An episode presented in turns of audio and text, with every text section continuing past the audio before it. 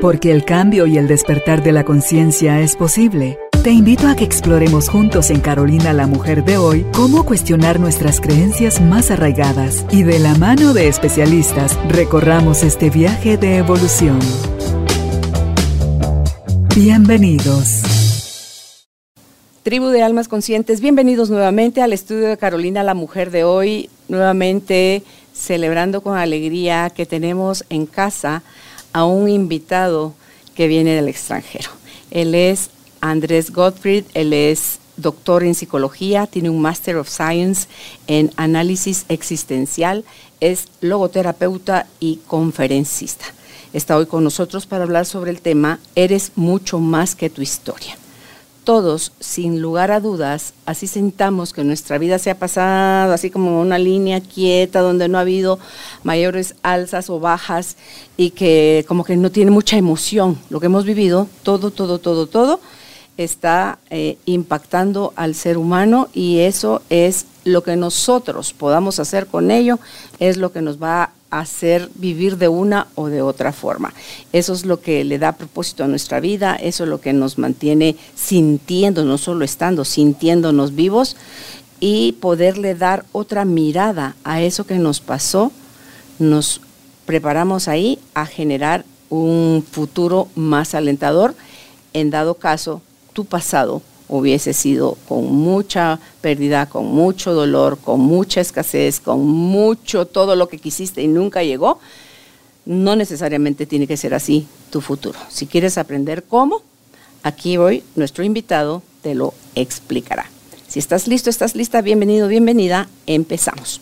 Andrés, qué bueno tenerte nuevamente en casa para conversar contigo ahora sobre el tema Eres mucho más que tu historia. Bueno, en primer lugar, Carolina, es un honor estar acá.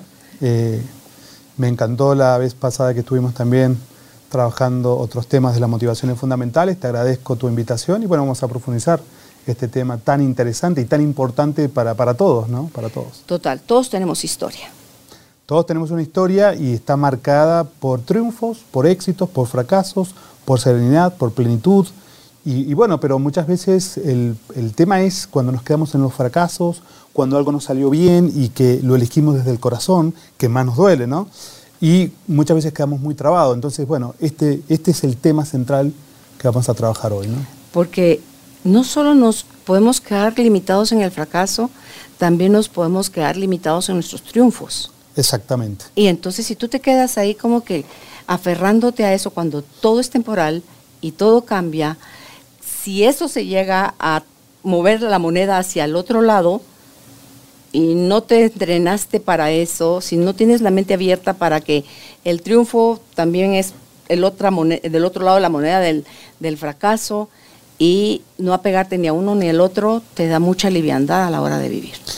Bueno, justamente porque la vida es cambiante, es una este, situaciones transitorias y que van una tras de otra, entonces bueno, verdaderamente tenemos que irnos adaptando, estar a la altura de las circunstancias, hay un refrán, cuando estabas hablando, que se me vino a la cabeza, que dice, eh, hazte la fama y échate a dormir. ¿no? Y eso puede ser tanto para lo bueno como para lo malo, pero la vida continúa, la dinámica de la vida continúa.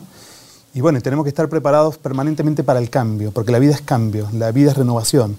Heráclitos decía que no nos bañamos en... Dos veces en el mismo río. Exactamente, porque el agua que nos toca va como de alguna manera siendo permanentemente nueva, aunque estemos en ese lugar y sea el mismo río. Entonces, eh, de esto se va a tratar hoy. Sí. ¿Qué crees tú que nos llevó o nos sigue llevando a que lo que sea que nos pase nos define cuando eso no es real? ¿Por qué le dimos tanto peso? ¿A qué le dimos tanto peso? Para sentir que eso feo que me pasó me va a definir. Claro, lo, lo que pasa es que muchas veces confundimos una acción concreta en nuestra vida con el ser generalmente una acción o una toma de decisión, como decía, que puede haber sido honesta, franca, genuina, y no salió porque muchas veces las decisiones están compartidas con otras personas. Imagínate cuando eh, elegís una persona a quien amar y luego con el transcurso del tiempo esa persona ya no te ama, ¿no? Pero vos la elegiste de lo más honesto. Entonces muchas veces nuestra vida está como generalizada en acciones y esa acción se lleva al ser. Es como decirle a un niño, en vez de decirle puntualmente lo que hizo mal, le decís, sos malo. el sos es el ser. En vez de decirle, actúas, esto que hiciste de pegarle a tu hermana no está bien. Entonces, este, este fenómeno de la generalización es tan abarcativo, es tan extensivo que se lleva a nuestro ser. Y no podemos ver otras áreas donde nosotros también podemos destacarnos o relucir o nuevamente eh, pararnos. ¿no? Entonces quedamos cristalizados, como vos decís ahí, en, en, ese, en esa cuestión y muchas veces nos quedamos con la queja permanente de lo que no fue, de los sueños rotos, eh, del quién fue el culpable, de enojos, de emociones bloqueantes, y el tiempo de la vida pasa y nosotros no quedamos ahí como patologizados, rigidizados, fijados. Ahorita te escucho y me haces pensar en esas creencias que tenemos de la gente mala es la que hace cosas malas y la gente buena es la que hace cosas buenas. Mentira. ¿Malo con quién? Y el que es bueno, bueno con quién, porque el que es bueno no es bueno con todo el mundo. Con alguien tendrá sus desprecios y sus malos tratos y su indiferencia, igual que el malo, que puede estar haciendo alguna fechoría, pero también tiene a quien trata bien, a quien quiere, a quien no va a lastimar. Entonces, esa como el yin y el yang, o sea que todo lo bueno tiene el puntito ahí de, de algo de oscuridad y la oscuridad tiene también su puntito de, claridad, de luz. Entonces, ese generalizar, si se nos da muy fácil, es donde nos lleva al vocabulario de a mí nunca o a mí siempre, y entonces ahí queremos perpetuar las cosas que lejos de favorecer, porque no tiene, si yo lo miro así en frío, digo yo, Jesús, pero qué ¿Qué intención tendrá cuando nosotros decimos el a mí nunca y el a mí siempre? Mm, Victimizarme, mm. Eh, seguirme lavando las manos como Pilatos, o qué busco cuando generalizo de una forma tan contundente, Andrés. Bueno, lo que se busca es evitar generalmente la angustia, las situaciones embarazosas, difíciles. Entonces, eh, son como mecanismos que nuestro psiquismo instaura para defenderse ante situaciones ansiógenas, amenazantes, frustrantes, angustiantes. Entonces, este fenómeno de proyectar afuera lo propio, de dicotomizar o de disociar ¿no? las realidades, este, de victimizarme, eh, hacen de que en general yo no asuma mi vida en su forma y contenido, así como se me presenta. Porque asumir eso implica una responsabilidad pero al asumirlo, libero esa situación y me libero. Es decir, como cuando uno perdona, te libero y me libero. Entonces, eh, generalmente el aparato psicológico ante estas situaciones lo primero que hace es defenderse como puede. Y estos son los primeros recursos, por eso esos recursos que tiene, ¿no? como se llaman mecanismos de afrontación o reacciones de coping, que uno tiene que empezar a elaborar, ¿no? porque esas esas características reactivas tienden a fijarse con el tiempo y luego se pueden patologizar, pueden ser el terreno fértil para patologías posteriores. Entonces, bueno, hay que tener mucho cuidado con esto, ¿no? Porque te puede llevar a enfermedades, por ejemplo, una depresión, una depresión reactiva. ¿Qué es una depresión reactiva? es frente a una situación que pudo haber sido angustiante, la persona se queda en esa situación de tristeza, de queja, de victimización, y al tiempo empieza su vida a deprimirse, a ponerse oscura, a ponerse difícil, a encerrarse, y es reactiva ante una situación, donde la mayoría de las depresiones reactivas tienen verdaderamente una solución, porque tienen una, una excelente adherencia al tratamiento tanto psiquiátrico como psicológico. ¿Querrás salir de ahí? ya son otros cinco pesos, porque también te trae beneficios. Bueno, los beneficios son al principio, ¿no es cierto? Como que te quieren, como que te apoyan, como que estás eh, de alguna manera este, en, el centro de la atención, pero a la larga, a la larga, eso es un perjuicio, no un beneficio. Porque la gente también se cansa, ¿no? Al principio te quiere rescatar, pero no hay mejor rescate que el que se hace uno mismo. y al final es el único que funciona porque yo no te puedo jalar a ti, por más que vea que ya el agua te va alcanzando la nariz, y si tú, lejos de, estirarme la mano para que te, ayude, doblas las rodillas para hundirte y que te termine de cubrir el agua, eso es lo que creo yo, Andrés, que pasa cuando andamos por la vida forzando a otros y le ponemos el título de por amor, que es por tu bien que te lo digo, es por amor que me meto en tu vida, es por amor que, o sea, todas las cosas que queremos de salvadores, andar rescatando a la gente y nos ha costado, a mí me ha costado entender em, que a la única que puedo salvar es a mí, que a la única que puedo interpretarle la historia, su historia de otra manera, soy yo.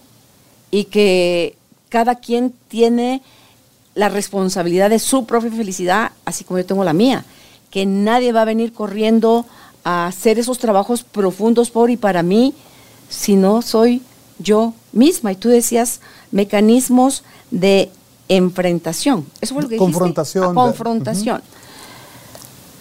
¿Cuáles son esos mecanismos para poder irle bajando rayitas a esa limitación que creemos que tenemos, Andrés, de sentir que, no, así que el que dice que el que nació para maceta no pasa del corredor, entonces para dejar de tener esas frases y esas sensaciones y esas creencias y ese vocabulario de creer que yo así nací, así me voy a morir, de que yo me puedo construir otras cosas. ¿En dónde? ¿Cuáles son esos ejercicios, Andrés, que yo puedo hacer para enfrentar a confrontarme? Yo a mí, pero no en son de pelea, ni, ni de verdugo, con látigo en mano, porque ahí más me voy a esconder si yo misma me voy a, golpear a la hora de aflorar algo que está necesitando mi ayuda, mi propia ayuda, me voy a dar un par de latigazos más. O sea, ¿cuál es la forma correcta de confrontarme yo a mí para poder salir de ese agujero? Bueno, cuando decías de darme latigazos es cuando la inteligencia queda atrapada al servicio del propio autoboicot. Es decir, soy yo quien se boicotea, ¿no? Entonces, toda, la inteligencia, toda la afectividad atrapada en eso y, claro, el diálogo interior sería la respuesta. Esto que vos hablabas de, o somos todos buenos o somos todos malos. Es decir, somos una integración. Hacemos cosas buenas, también hacemos cosas que no son buenas, a veces sin querer, a veces queriéndola. Entonces tenemos que saber de que eh, somos luminosos, pero también tenemos nuestras sombras, ¿no? Eh, que somos una integración. Y, el diálogo interior, de, verme de una manera integrada y poder preguntarme, ¿no? Eh, ¿Qué es lo que me sucede? ¿Qué fue lo que me tocó? ¿Cuál es el valor que está jugando en esto que tanto me afectó? Mi prestigio, mi honor, este, mi fama, eh, mi ser querido, mi ser amado, la aceptación o el rechazo, ¿no? ¿Qué es lo que está en juego? Entonces el diálogo interior eh, es algo central. En análisis existencial hablamos que para alcanzar una vida plena necesitamos vivir con aprobación interior. Aprobación interior significa siempre decirme que sí. De tal manera que si a vos te digo que sí es porque primero me dije que sí. Y si te digo que no es porque primero me dije que sí. Aprobación interior lo definiría como siempre decirse que sí. Entonces no van a faltar las personas que dicen, ah, pero eso es muy egoísta porque siempre estás primero, pero la gente también es generosa, la gente también ayuda, la gente también ama, en ese sí también incluye conductas prosociales, la generosidad, el encuentro, la ayuda, el donarme. Entonces, eh, la respuesta es diálogo interior, saberme dónde estoy, situarme en mi hoy, no irme hacia el pasado, lo que pasó, ni soñar un futuro imposible. Es decir, situarme, vincularme nuevamente con mis sueños, con lo que yo quería, dejar de generalizar la acción por el ser, a ver otros aspectos más amplios y finalmente resignificar mi propia historia a la luz de los mismos hechos con una emocionalidad diferente. Soren Kierkegaard decía, la vida se comprende cuando miramos hacia atrás, pero en el mirar hacia atrás los hechos no cambiaron. Cuando miramos hacia atrás y vimos lo que pusimos, de ahí la palabra positivo, de latín positum, que significa lo opuesto explícitamente, nosotros tenemos como una noción muy, mercantilista, ¿no? ¿Qué puedo sacar de bueno? No, no. ¿Qué podés poner de bueno ante esta situación? En tu creatividad, en tu originalidad, en tu ser persona, en tu mejor versión, frente a esto que puede ser oscuro. Es poner luz, es poner generosidad, es poner esperanza, es poner fe, es poner alegría. Entonces, esas son algunas de las claves. Este concepto de resignificación, ¿no? Volver a mirar mi historia a la luz de otros ojos quién soy para mí ante mi propia mirada, ante mis propios ojos, porque muchas veces nos cuesta porque el juicio de los demás es fuerte, eh, permanece. No, ¿quién soy yo? No para el otro, sino para mí mismo, ante mi propia mirada. ¿Quién soy? ¿Cómo quiero ser? ¿Cuáles fueron mis sueños? Si muriera hoy, ¿qué me quedaría pendiente? ¿Cuándo eso que me queda pendiente lo haría? Estas son algunas de las claves, ¿no? Para poder leer la historia de la vida de otra manera, para saber que soy más que eso. Y, veo ahí la diferencia que más percibo es las preguntas. Todo lo que hiciste, lo último que dijiste fueron preguntas. Nuevos cuestionamientos, nuevos planteamientos de, como tú dijiste, ¿qué puedo poner de bueno en esa situación que ya estuvo? Porque cambiarla no voy a poder. Pero también al mismo tiempo que eso que estaba sucediendo, sucedía con otra serie de cosas, pero nosotros en nuestra limitación solo vemos un pedacito del suceso. Entonces cuando ya vives desde el observador o aprendes a ratos a estar desde el observador, ahí puedes hacerte consciente de otras cosas. De, hasta casi que se puede como que por osmosis empezar a uno a recibir, Andrés, información de la otra persona, de estaba en un problema esa persona, no es que me odiara, su reacción, yo me puse en el momento, en un mal momento me puse ante una situación que llevó a una consecuencia y no es justificar a la otra persona. Pero en la medida que yo le voy quitando rayitas tanto a mi, a mi, victimismo como al malhechor y los puedo bajar a puntos más neutrales, me es más fácil darle otro significado a mi historia, porque debe de tener más de uno, más de un significado, porque tú eres mi malhechor y yo soy la víctima. No sé qué te movía a ti, no sé desde dónde estabas actuando, cuál era tu intención y creo, pero ni eso sabemos muchas veces, saber qué era lo que yo estaba sintiendo, viviendo, bla, bla, bla, bla. pero concluimos muy rápido, Andrés. Hacemos conjeturas de las cosas que no solo nuestro juicio que se enreda en la mente y que le tiene que hacer una narrativa dramática, la llevas siguiente, al siguiente paso, que es la haces verdad. Y ya hecho eso verdad, ¿quién te mueve de ahí? Tú eres el que está en desventaja y el otro es el culpable, el otro es el que debería cambiar, el otro es el que tiene que hacer todas esas acciones. Y ahí nos podemos quedar sentados esperando que nada de eso va a suceder. Y así perdemos mucho tiempo y mucha energía en la vida. Hay un concepto que dice, la vida es tiempo o el tiempo es vida. Y la vida muchas veces se te detiene en esa queja constante. cuando, cuando me estabas comentando esto, se me vino a la cabeza el caso de, una paciente acá de Guate, que claro, ella elige bien desde su corazón y su sentimiento a un hombre, con el cual ella se casa, tiene familia, pero el hombre era infiel, era alcohólico y ella quería rescatarlo y lo amaba y lo ayudaba y los hijos. Entonces, cuando llega al consultorio, ella llega con un tremendo fracaso. El que se había casado para toda la vida, por amor a quien amaba tanto, ¿no? Pero era una fracasada porque eligió mal, porque se quedó sola, porque los hijos ya volaron, etcétera, etcétera, ¿no? Claro, esa, era la historia que ella se narraba, se contaba, ¿no? Entonces, cuando volvimos a ver esto, entonces yo le decía, bueno, pero ¿qué, qué puso usted en, en esa historia suya?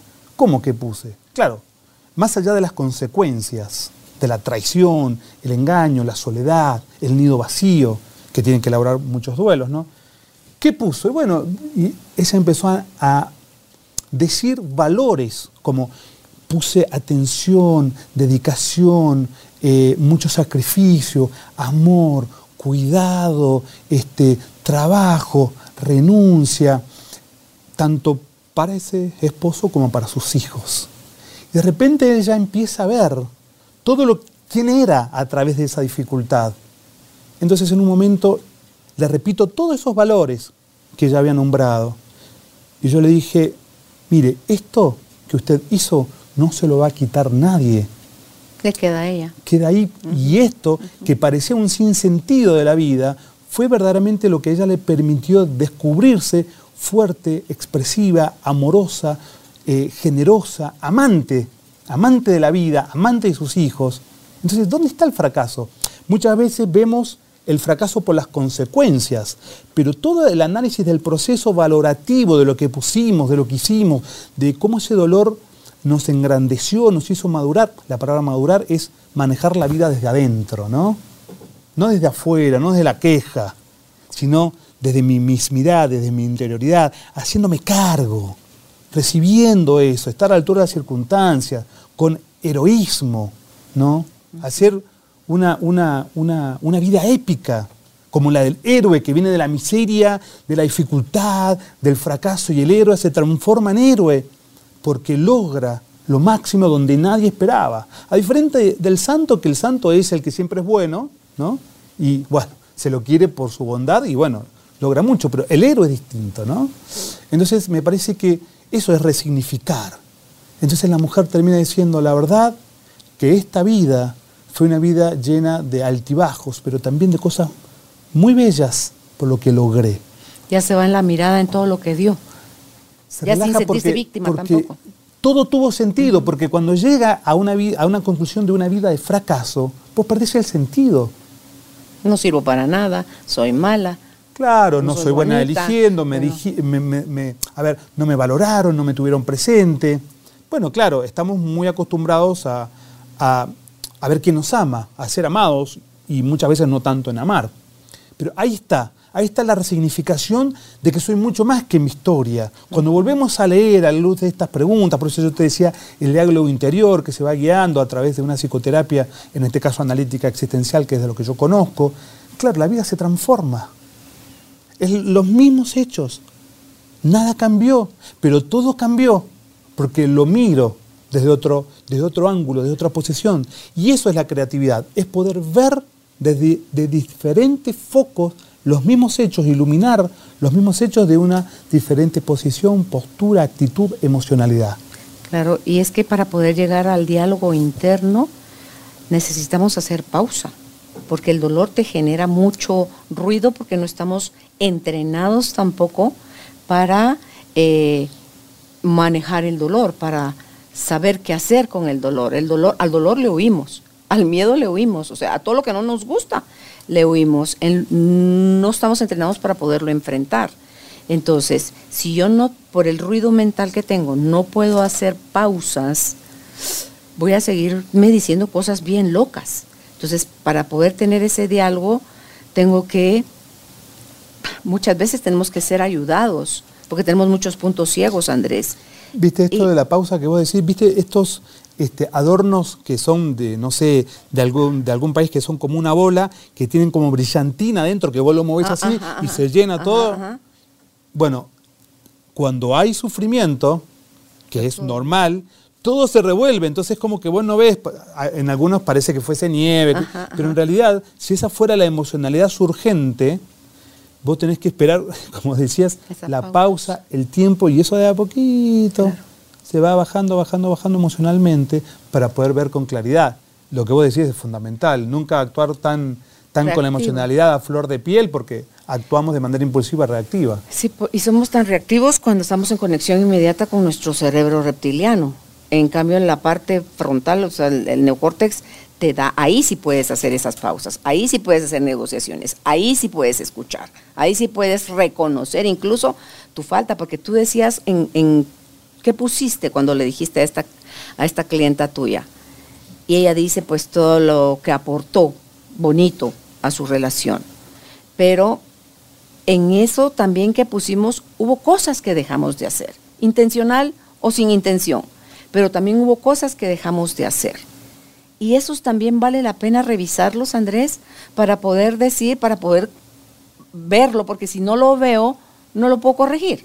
Entonces, ok, hice nueve cosas buenas, hice esta cosa mala, ¿qué pude haber hecho, cómo pude haber hecho diferente esta cosa nueva, esta, qué me bloqueó, qué, no, me impidió, o cómo me impedí yo a mí misma en esa cosa no poder, ah, oh, ok, ya hice la pausa, ya caí en cuenta, ya se va como algo positivo conmigo a la hora de volverme a dar yo permiso a enamorarme, a abrirme al amor nuevamente y si llega una nueva relación a mí, voy con mis puntos sanos. Porque si me voy a otra relación sintiéndome víctima, me va a venir otro maestro, otro entrenador más grande o más doloroso que este. Porque una de las excusas que le he oído yo decir a algunas mujeres es, ¿y sabes qué es lo peor? Que el infeliz me dejó por otra que ni es más bonita que yo. Y digo yo, ¿y si fuera más bonita? Se justificaría. No te, dolería. o es más gorda, o es más vieja, o es más. Y si fuera, si no fuera todo eso que le estás descalificando, ahí sí lo aceptarías. Por lo menos me dejó por una más bonita que yo. No, pero eso a, ese extremo llegamos. La falsa autoestima, ¿no? Lo que pasa que en ese proceso, cuando vos llegás a, en, esta, en esta situación de sentirte como fracasada, eh, te sentís que han tocado tu dignidad, tu persona, tu honor, ¿no? ¿Qué pasa? Para salir al mundo tenés que primero pasar por vos, porque como tenés todas estas heridas y estos dolores, ¿sí? Eh, nosotros llamamos traumas psíquicos, porque la palabra trauma significa herida del griego, tenés que volver a amarte, si es que dejaste de amarte en algún punto, volver a recibirte. El consuelo es algo que surge desde adentro, no surge desde afuera y que está vinculado con otro concepto que se llama piedad de mí. Es cuando yo siento piedad de mí y ahí surge el autocuidado. Vos vas como llorando, estando mal, y en un momento sentís un calor como, como piedad de vos. Cuando llegaste al piso, piso, piso, la piedad surge y el consuelo como un efecto concomitante de, ese descenso hacia la angustia, donde todos evitamos, hay que descender a la angustia, al sufrimiento, y luego de ahí aparece el autocuidado. Bueno, a partir de ahora voy a tratar, y solo viene el autocuidado, y del autocuidado, em, ¿qué es el autocuidado? Es el, el empezarse a tratar bien, amablemente, la palabra amablemente es de amar, amarse, y ahí aparece el amor, nuevamente hacia sí, la reconstrucción de un nuevo ser a pesar de eso, y ahí salgo al mundo. Ahí salgo al mundo. ¿Cuáles son las cosas más comunes en nuestras historias, Andrés? A mí me hace pensar pareja, hijos, dinero, o sea, tu situación económica, em, si estás en la vida de adulto. Si estás en la vida de niño, que te vean, que te aprueben, que te quieran, o sea, tus papás, tus, amigos, tus amigos, ¿verdad? Em, ¿Dónde nos complicamos más? Abrazando tan fuerte a la historia que duele tanto. Mira, pienso que nos cuesta aceptar que el sufrimiento es un constituyente de nuestra naturaleza de, ser humano. ¿Tú crees que el sufrimiento y el dolor son lo mismo? No. No, a ver, el, dolor, bueno, esto según cómo se vea, pero el dolor tiene más una connotación física, ¿viste? Vos decís, me duele la pierna, me duele, ¿sí? El sufrimiento es como difuso, vos decís, cuando sufrís es como que te duele el alma. Está con la emoción. Todo, que se centra acá en algo vital, ¿no? Eh, pero fíjate qué interesante la raíz de la palabra sufrimiento. del latín suferre significa aguantar, soportar, padecer, resistir, recibir con resignación. Es decir, le escapamos a eso porque no nos damos cuenta de que el sufrimiento es, es una de las notas esenciales del ser humano. Y reactivamente, sí, les queremos escapar. Y no hacemos más que finalmente, este, al movernos, ¿viste? Cuando hay barro que vos querés salir y te movés, te, te hundís más, ¿no? Entonces nos hundimos más en eso. Entonces creo que, estas coordenadas de éxito y fracaso que maneja el mundo, ¿no? El exitoso, ¿sí? En los negocios, en, el amor, en lo económico, en el prestigio, en la fama, y el fracasado, son coordenadas que deberían ser reemplazadas por el que tiene una cierta plenitud, serenidad, paz interior y, y la desesperación, desesperación de un vacío de vida. Entonces, muchas veces encontramos personas exitosas pero en la esfera de, estar verdaderamente muy desesperados por la pérdida que pudieron haber tenido en otros ámbitos de su vida, y personas ¿sí? que han sido fracasadas, pero con una serenidad, con una paz, porque ese fracaso lo pudieron iluminar a través del descubrimiento de todos esos valores que hablábamos, y eso le da sentido a la vida. Entonces, el éxito no te asegura plenitud, No. ni tranquilidad, ni felicidad, ¿no? ni paz, ni nada de eso. Porque la felicidad es un efecto concomitante de haber vivido con una razón, con un significado, con un propósito, con un sentido en tu vida. Y que está y no está, está y no está, está y no está. O sea, no es algo que se va a caer como una línea muerta, pues. Ah, yo quiero ser feliz el resto de mi vida. ¿Cómo así? No es posible. Es algo que vos, es algo que no se puede aprender, digamos, que, o que no se puede retener.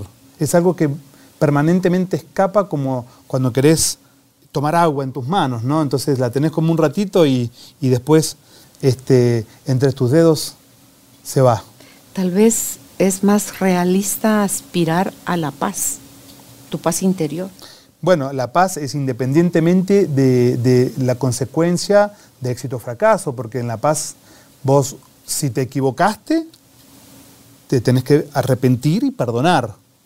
Y si fue algo que dependió de un otro, aprendés también a perdonar. Yo decía que perdonarse y perdonar al otro es te libero y ya no te, no te pido más que pagues la cuenta de mi dolor y me libero. Es decir, perdonar es soltar, perdonar es libertad. Entonces, claro, ahí entra la paz. Es como dicen el enojo, cuando yo me enojo por algo que alguien dijo o hizo, es una forma que tengo yo de castigarme a mí por un error que el otro cometió. Porque la, También. la que está sintiendo porquería adentro soy yo, porque la que está enojada soy yo. Pero, o sea, a ese nivel tenemos tal descontrol y desconexión de nosotros mismos, Andrés, porque por cosas así es como nos enojamos. No, es, ah, no solo es, ah, me equivoqué, ¡pum! Me doy un, agarro el martillo y me doy, y me doy en la mano, o me disparo en el pie. O sea, pero nuestras reacciones equivalen a ese martillazo, a ese disparo en el pie, a ese veneno que me trago, pero creyendo así con toda mi fe que te vas a morir tú. Vos usaste una palabra excelente que es desconexión. ¿eh? Esa desconexión entre mi emocionalidad o la división de esa emocionalidad, el intelecto, la razón, ¿no? la presencialidad. Esa desconexión es la clave porque vivimos verdaderamente desconectados entre lo que queremos, soñamos, deseamos, pensamos, sentimos. Entonces ese diálogo interior de, de hacernos uno con lo que somos ¿no? Y, no, y no dividirnos. Y esa es la clave, la conexión conmigo mismo, con mi propia emocionalidad, captar de manera súbita lo que siento. Lo que pasa es que muchas veces empezamos a racionalizar lo que sentimos, Mm. captar lo que siento. Justificar. Sí, y a veces sentimos cosas feas Ah, y sí. tenemos que recibirlas y que son propiamente de mi naturaleza o de mi pertenencia o de una manera reactiva y asumir eso. Y no es por tu culpa, es porque yo conecté con el pensamiento que sea que haya tenido, que de cómo interpreté lo que estaba sucediendo, me lo llevé a mi interior, ahí sí mi propio revoltijo, y ahí es como, como reacciono. Claro, pero eso es un, es un impulso primario. A ver, te doy un ejemplo. Venís con un auto nuevo porque lo compraste con mucho esfuerzo no sé qué, y chocaste. Ah, y lo primero enojas, que te viene te es esa, esa emocionalidad que, Te enojas. de enojo o, o de lo que sea, ¿no es cierto? Entonces, ¿qué pasa? Es algo que, que es muy primario, muy elemental, es muy reactivo, es muy rápido. Y ahí nos podemos quedar. Nos podemos quedar y quedar y quedar. Y la vida pasa. Y la vida pasa. Sucesos y momentos no se aprovechan, no se ven otras posibilidades que la vida tiene para ofrecerte. Fíjate cómo Víctor Frankl, el fundador de la logoterapia, te dice, mire, yo le voy a decir qué entiendo por sentido. Y te dice, es la capacidad que tiene el ser humano de percibir en el trasfondo de la realidad, es decir, hace un juego de figura y fondo. Cuando la figura, que es el valor más importante de tu vida, desaparece, no te queda más que ver el fondo del cuadro. Dice, es en el trasfondo de la realidad ver una posibilidad para tomar, significar la vida. Entonces, digo, wow, porque de repente... Que es lo que él hacía en el, en el lugar este donde en estaba. el campo de concentración. Campo, y, lo, y, y trató eso también de llevarlo a la vida de las personas, que cuando la figura de ese valor, que era muy importante, se perdió, eso te daba la posibilidad, no de reemplazar ese valor, pero sino de elegir, porque, no te- porque ese valor ya no era elegible, otras posibilidades que están presentes ahí, pero yo no lo veo. Yo siempre juego con un cuadro de la Gioconda, donde lo primero que vemos es la sonrisa de la Gioconda, la mirada, y vos te corres y decís, ah, me mira, me mira, mira, y se ríe o no se ríe, lo que sea, ¿no? Pero si esa figura desaparece, nadie ve que atrás hay un puente, hay un camino. En primera instancia no lo ve. Hay árboles, hay montañas, hay agua y hay todo lo que vos quieras. Y a veces la vida te dice, bueno, la Gioconda desapareció, me entro en el camino hacia a ver dónde me lleva la aventura del vivir, el arte del vivir, subo por el puente. Eso no lo percibimos en primer lugar. Pero necesitamos que la Gioconda como figura desaparezca para volver a mirar. Es el mismo cuadro y ver esos detalles que no eran importantes, pero tal vez se tornen muy importantes en tu vida y una excelente aventura. Mm. Como ese camino. Y ya cuando logras ver ese camino, puedes llegar y acercarte y quedarte al pie del puente y todavía tomarte tu tiempo para ver si lo vas a atravesar o no, o si antes te vas a meter en el agua, o si vas a echar una siesta, lo que querrás. Todas las opciones. Porque tampoco hay, bueno, es que no sé cómo decirlo, lo que iba a decir, tampoco hay prisa. Luego, después de que ya estuvimos sumidos mucho tiempo en esa zona oscura del ruido mental, queremos salir, pero como ya. y el proceso, porque ahí nos perdemos también, Andrés los procesos queremos saltárnoslos. Cuando en el proceso es donde está el aprendizaje, ¿verdad? La lección. Y, ah, ¿cómo lidiar con procesos de una forma amorosa para ti mismo? Bueno, yo pienso que hay un concepto en psicología que se llama reparación maníaca. Que es como que rapidito yo quiero arreglar la cosa y seguir la vida, pero es como si tuviéramos aquí en esta pared de atrás un caño con una filtración y el agua sale, entonces viene la persona y te dice, no, no, vamos a picar acá el cemento, le ponemos yeso, pero no arregló el caño. El caño al principio te queda bonito, pero si, si no es una, ruptura muy significativa, otra vez vas a volver a tener la mancha y, puede romperse aún más. Entonces, la reparación maníaca es eso, es arreglar algo rápido porque no quiero sufrir, porque no quiero elaborar, porque ya quiero rápido que, me perdonen o perdonar, quiero que me restituyan el, eh, digamos, lo que yo perdí por el daño, ¿no? Como decía una mujer, yo te perdono, le decía al marido, yo te perdono. Entonces el marido le decía, bueno, entonces vuelvo a la casa. No, que yo te perdone no significa que ahora quiera restituirte el vínculo. ¿No? Entonces, es, diferente. Entonces es importante quedarnos en los procesos. Te perdono por mi paz. Claro. no porque quiera continuar la relación contigo. Y te perdono para que vos puedas seguir adelante tu vida, pero uno puede decir, pero con vos, esto no más. Entonces, ayer estábamos eh, eh, en, un, en, un, encuentro que habíamos hecho sobre duelos, tanatología y logoterapia que, mm, va a salir en, en, la escuela de, de tanatología Renuevo, ahora el 15 de febrero. Entonces la gente me preguntaba sobre ese proceso de duelo. Entonces yo decía, mire, despacio, tranquilo. Si necesita llorar, llore todo lo que usted necesita, porque en el llorar, ante la rigidez de la pérdida, de la muerte, de lo que sea, quien llora es un ser viviente y al llorar fluye la vida. Y necesitamos esas lágrimas, porque en ese caer de lágrimas también se manifiesta la vida que dice, aquí estoy aún, no he muerto. ¿Qué hago con esto que ahora me toca? Entonces, el llorar, el deprimirse, el ir hacia adentro, el preguntarme, es muy importante, es muy necesario, porque es como romper toda esa pared para ir al caño que está roto, cortar caño, reemplazarlo, y eso lleva su tiempo. Entonces no nos tenemos que apurar, porque lo hacemos mal si no.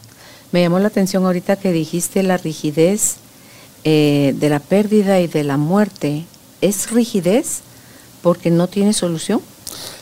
Claro, porque lo único que no tiene solución en esta vida es la muerte. Entonces, ante la rigidez de la pérdida, de la pérdida o de la muerte, lo que fluye es la dinámica de la vida. La dinámica de la vida es esto. Recién decías, bueno, tenemos que, podemos ir en el puente eh, del, del cuadro de la Gioconda. Ahora la gente va a ir al cuadro de la Gioconda. a ver, si está ahí Lo- así, a ver, sí, que lo vayan a ver, porque aparte es, es fantástico, ¿no? Entonces uno dice, claro, la, la vida es una cita ciegas, porque vos te vas por el puente, pero eso no quiere decir que no encuentres algo maravilloso que no estaba percibido ahí. Y esto es lo que te- pasa generalmente. La vida a veces también te sorprende de cosas maravillosas, inigualables, cuando creías que todo está perdido, sale algo que verdaderamente te confronta, pero de una manera maravillosa. Así como la vida te golpea fuertemente en el sufrimiento, también te eleva y te hace volar a alturas que vos nunca habías pensado.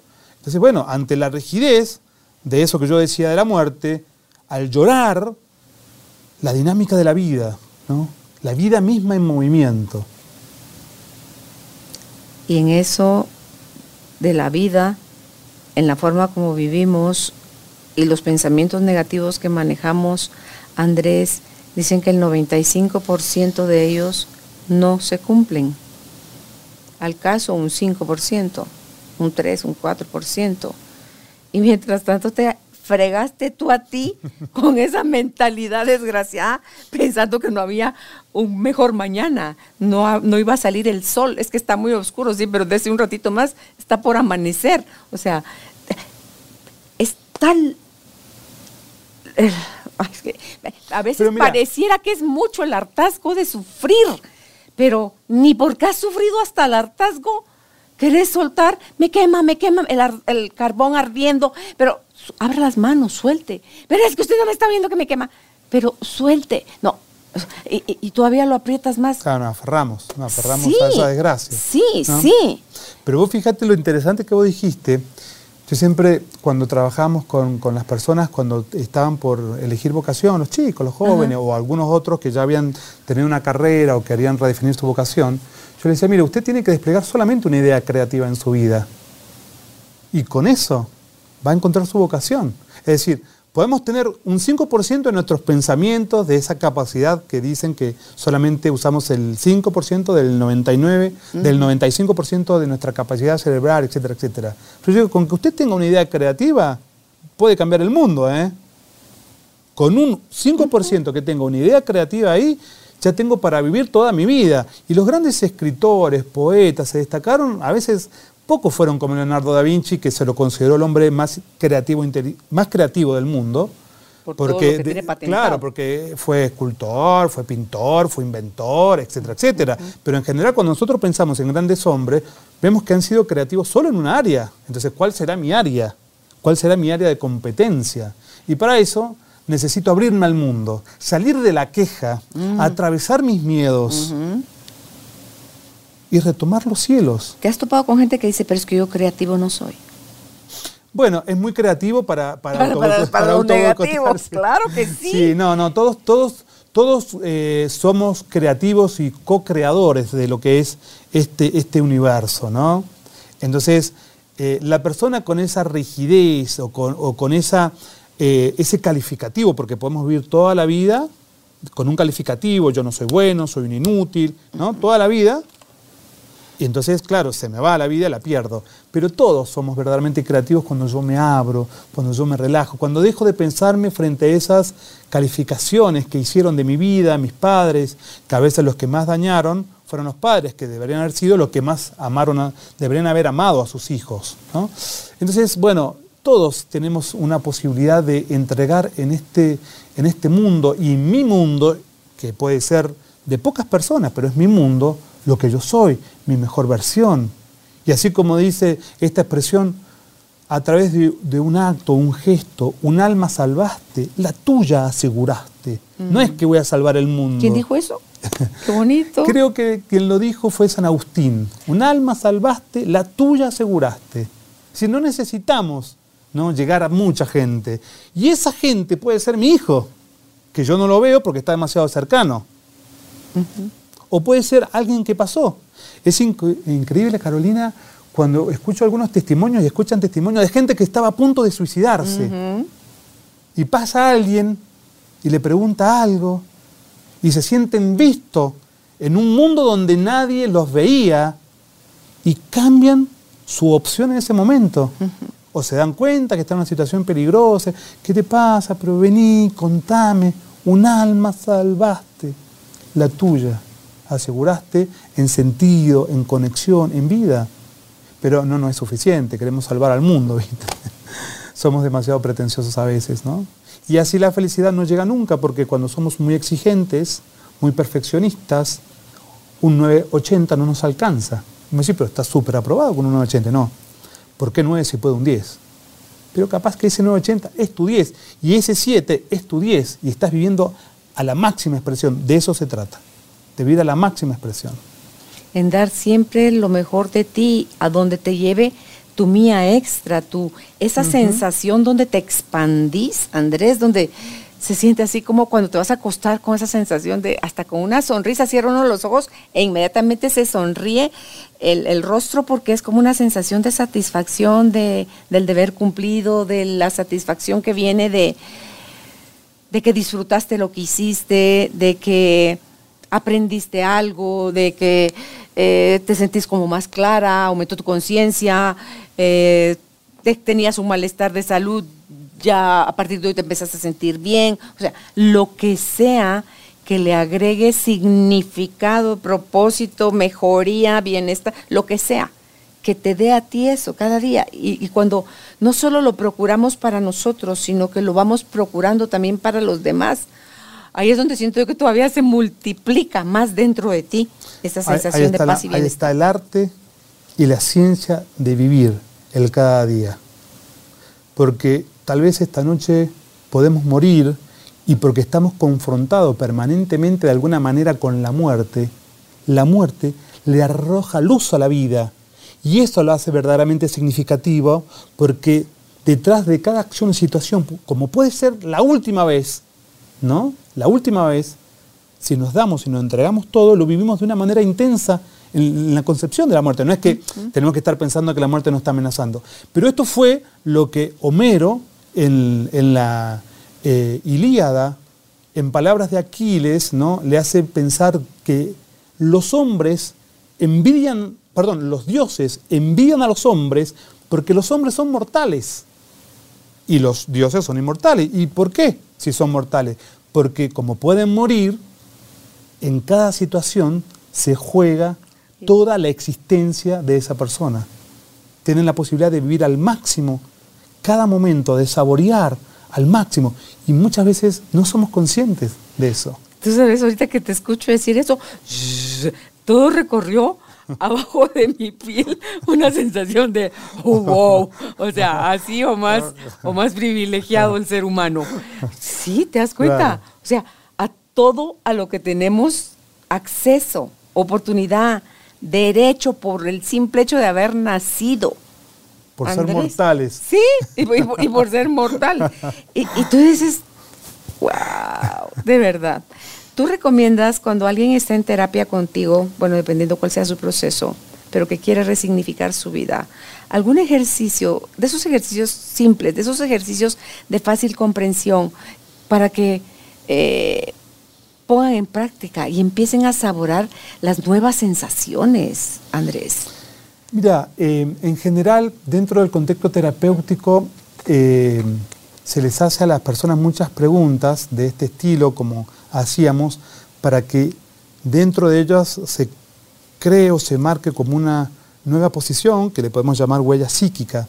Pero el, eh, diálogo, necesariamente con un terapeuta, puede ser también un autodiálogo.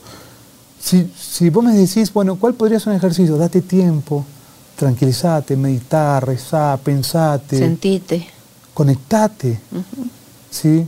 ¿Cómo, cuando terminas la jornada del día, a la hora que sea, cómo te fue? No racionalices tanto. Anda tus emociones y cómo te fue. ¿Cuál fue el sentimiento o la emoción rectora?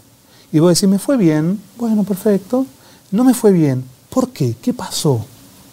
Generalmente no nos va bien porque seguramente algún valor que estaba ahí funcionando no se realizó como yo quería o del todo.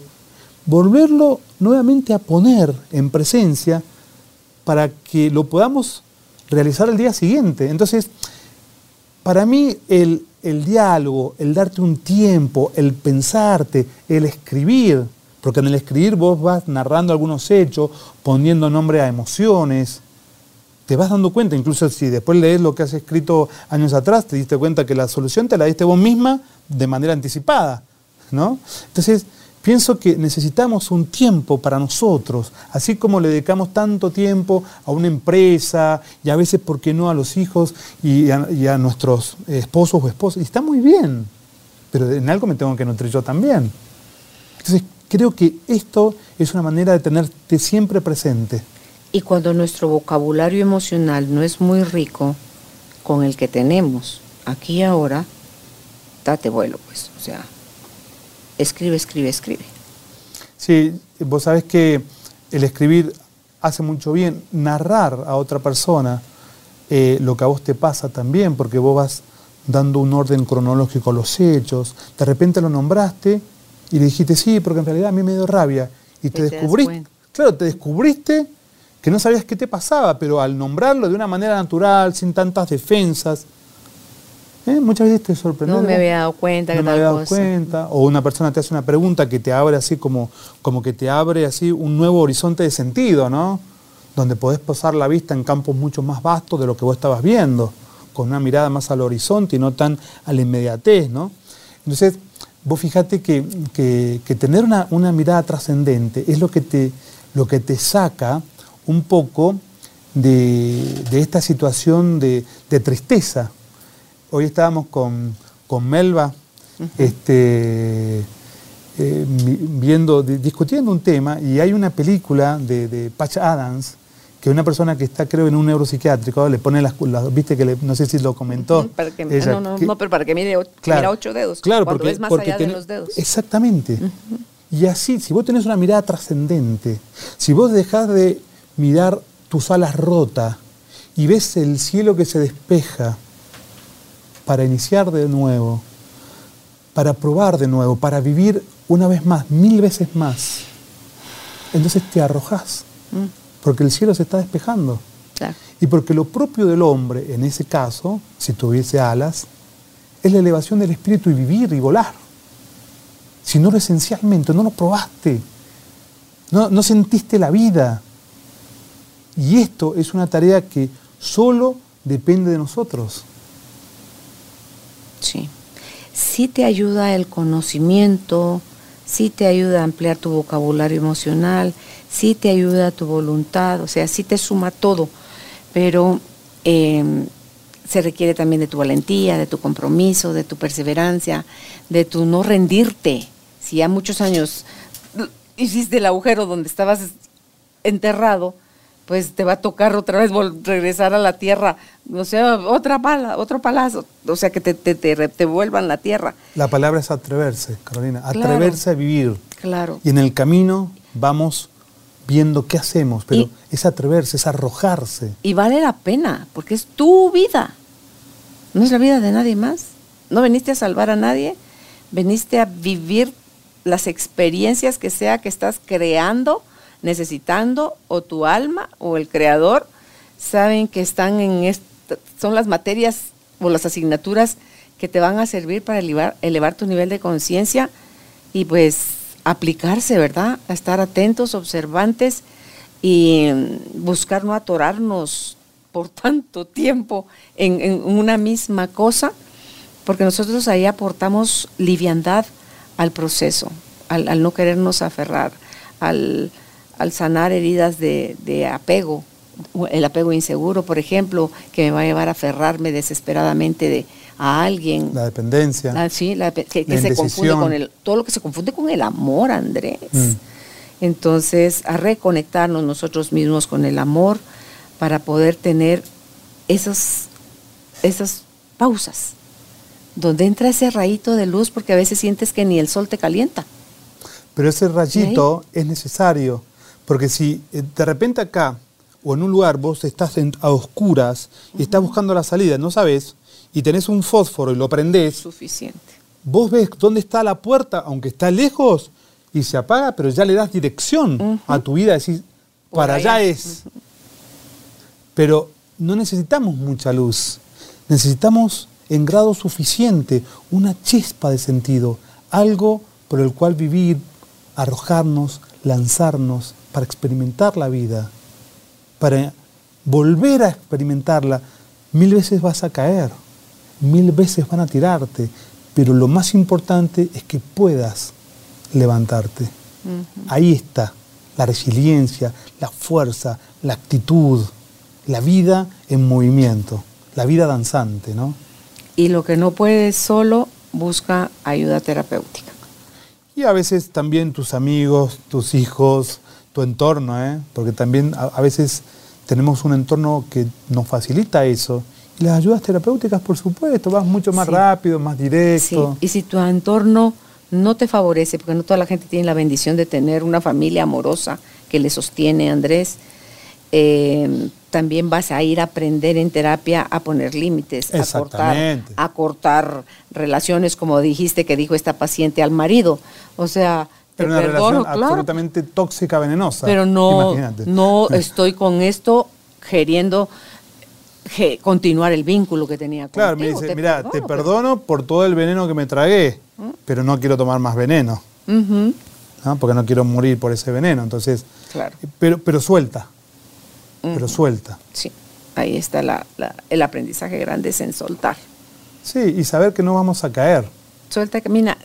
Mientras más livianos vamos por la vida, creo yo que más fácil es el transitar. Y nos cargamos de todo, con todo, con relaciones, con posesiones, con miedos, con culpas, con vergüenza. Nos, nos cargamos con todo. Imagínate un mochilero que empieza a cargar en su mochila esto y esto y esto y esto. Llega un momento en que si la lleva, la lleva por un tiempo y después va a empezar a tirar todo lo que le sobra. Bueno, así nos pasa en la vida. Y no somos conscientes de que tenemos una mochila, un bolso muy pesado. Y llega un momento en que tenemos que decidir qué dejamos. Y lo que tenemos que dejar es verdaderamente lo esencial, que es lo que yo considero verdaderamente importante, central y principios no negociables para vivir mi vida. ¿Con eso te quedas? Ah, ahorita te escucho y veo como que fuese un libro y, ok, lo que me pasó hasta el día de hoy para atrás ha sido mi historia. Pero ya llegué a un punto y aparte, viene la siguiente hoja. Esa es mi nueva historia. O sea, ¿qué quiero hacer con toda esta información, con todo este menaje de las cosas que viví? ¿Qué me quiero llevar para el siguiente capítulo, Andrés? Porque no necesito llevarme muchas de esas cosas porque si no le roba espacio a lo que, a lo que viene. lo nuevo. No me abro a recibir. Y de ahí me quejo de que a mí la vida como que las trae contra mí y que a mí... No, no, no, no. Somos nosotros los que también por miedo muchas veces nos recibimos. Sí, el miedo es una de las reacciones de coping, de afrontamiento ante la angustia, eh, que se llama movimiento evitativo, más importante que tenemos porque cuando sentimos miedo, muchas veces creemos que para enfrentar determinadas situaciones no tenemos que tener miedo. Lo que tenemos que tener es coraje, que a pesar del miedo, me lanzo, mm. me arrojo. Mm. Y es un acto de fe. Soren Kierkegaard, el padre del existencialismo, un filósofo danés, decía, ¿qué es la fe? Es pegar un salto al vacío, pero con la certeza de saber que no voy a caer, pero yo veo el vacío. Entonces, el arrojo aún con miedo, ¿sí? Es necesario. No podemos esperar no tener miedo. ¿Quién lo dijo? Soren Kierkegaard. Soren Kierkegaard. Soren Kierkegaard. Pues no sabía de su existencia, pero es así como yo, así como yo vivo. No sé de dónde, no sé cómo, pero es algo más grande que me lleva, que me jala o que me guía y randas. Y resulta que no te vas hacia abajo, aparece algo, aparece alguien eh, allá donde tú pones, sí, donde tú pones y haces el otro paso y aparece y aparece y aparece. Entonces, pero lo difícil es el arrojo. con todo y todo me voy. Claro, porque hay con todo y todo me voy. Claro, hay un abismo Sí, es que soy, tengo ese exceso de locura. Sí, tengo ese exceso bonito de locura que dice, por eso he usado la frase en los últimos meses de en la vida como en los tacos, con todo. O sea, si no la vivís con todo, Andrés, te vas a quedar con él. ¿A qué habrás sabido si le hubiera echado piña a mitad? Ay, ni te cuento, o salsita. La cantidad de gente que se acuerda de vivir cuando estás muy cerca de morir. Y siempre esto, ¿no? Si hubiera hecho eso. Eso es en tanatología que lo ven, ¿verdad? Si hubiera. Si, a ver, ¿te acordás? De vivir cuando perdés ese valor de la salud o de la persona, ¿no? Y, y ya es demasiado tarde. Con esa persona, con esa situación, con esa oportunidad, porque las oportunidades de la vida son ahora o nunca. Esto que yo te decía que la vida era situaciones transitorias cambiantes permanentemente. Esa situación ya no vuelve. ¿Volverá alguna parecida tal vez? No lo sabemos. Mm. Pero esa nunca más. Entonces, no, no se acuerden demasiado tarde para vivir, para recrear tu propia historia, para que los a ver, fracasos, equívocos, errores sean un trampolín que al bajar te expulse y te eleve hacia arriba y no te deje hundido en el pozo. Eso es utilizar toda esa experiencia que tuve de dolor para elevarme sobre ese dolor, para trascender ese dolor, para hacer más. Totalmente cierto. Algo más, además de eso, que ya me sonó a cierre, quieras agregar, Andrés, para cerrar esta conversación. Creo que, creo que ha sido un tema verdaderamente clave porque vivir es una ciencia que significa conocimiento y un arte que significa capacidad, destreza, habilidad, astucia. Y creo que ahí es donde tenemos que caer, en hacer que nuestra vida sea verdaderamente un arte, de tener la astucia, la visión, el coraje, la fuerza, la ilusión, la chispa y el sueño de atreverse a vivir la vida que soñé, que quise. Que si todavía estos sueños son posibles, hacer todo lo imposible, por así decirlo, para alcanzarlos. Sin miedo a la caída, sin miedo al fracaso, porque malaya que en la vida todo nos ha salido sin caídas y sin fracasos. No. Dicen que aprendemos que hay hasta más chance de aprender de los fracasos y las caídas que de cuando todo te está saliendo divino, divino, divino. Así es, así es. Así que gracias por, por estar con nosotros nuevamente. Bueno, muchas gracias. si alguien quiere seguir un poquito más alguno de estos temas, ahí les puedo dejar mi, Instagram que es Andrés Gottfried. Ahí hacemos algunas charlitas cortitas este, para que la gente este, lo sepa. ¿Tú das talleres? A, ¿Tú estás en Argentina? ¿Dónde vivís tú? ¿En Argentina? Yo vivo en Argentina y bueno, de, venimos, viajo a otros países, hay un equipo de personas con las cuales hacemos actividades como talleres a través de preguntas. Este que hemos hablado es un taller que tiene muchas preguntas que te van ayudando a hacer ese recorrido de ver que no sos un fracaso, de que sos mucho más que eso, de que tu percepción es trascendente. También hacemos actividades que le llamamos como retiros existencial, que están basados en cuatro ejes temáticos y lo vamos haciendo en distintos países. Y acabamos de hacer este fin de semana uno en, Marina del Sur, ahí, acá en Guate, un lugar hermoso. Eh, damos conferencias. Ahora vamos a empezar el 15 de febrero, si no me equivoco, con la Escuela Renuevo de Tanatología una formación entre logoterapia y tanatología, que se arma una sinergia muy poderosa para eso.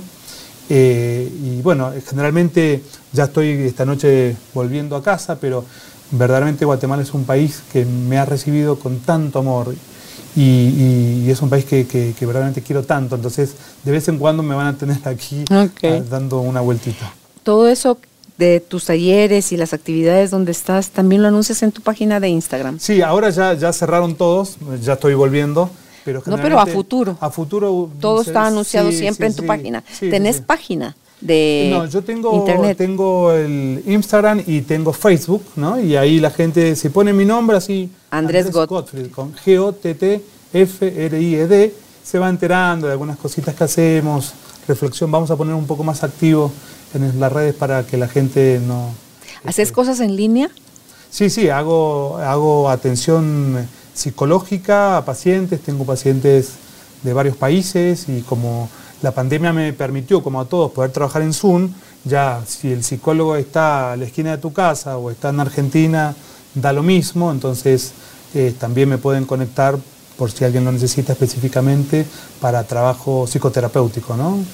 Sí, sí, sí, sí, de cualquier lado que lo quiera hacer, si la agenda eh, hay espacio y posibilidad, lo hacemos con muchísimo cariño, con muchísima profesionalidad, con mucha entrega, así que también pueden recurrir a eso. Ok, gracias Andrés. Muchísimas gracias a vos, Carolina. Ok, chao.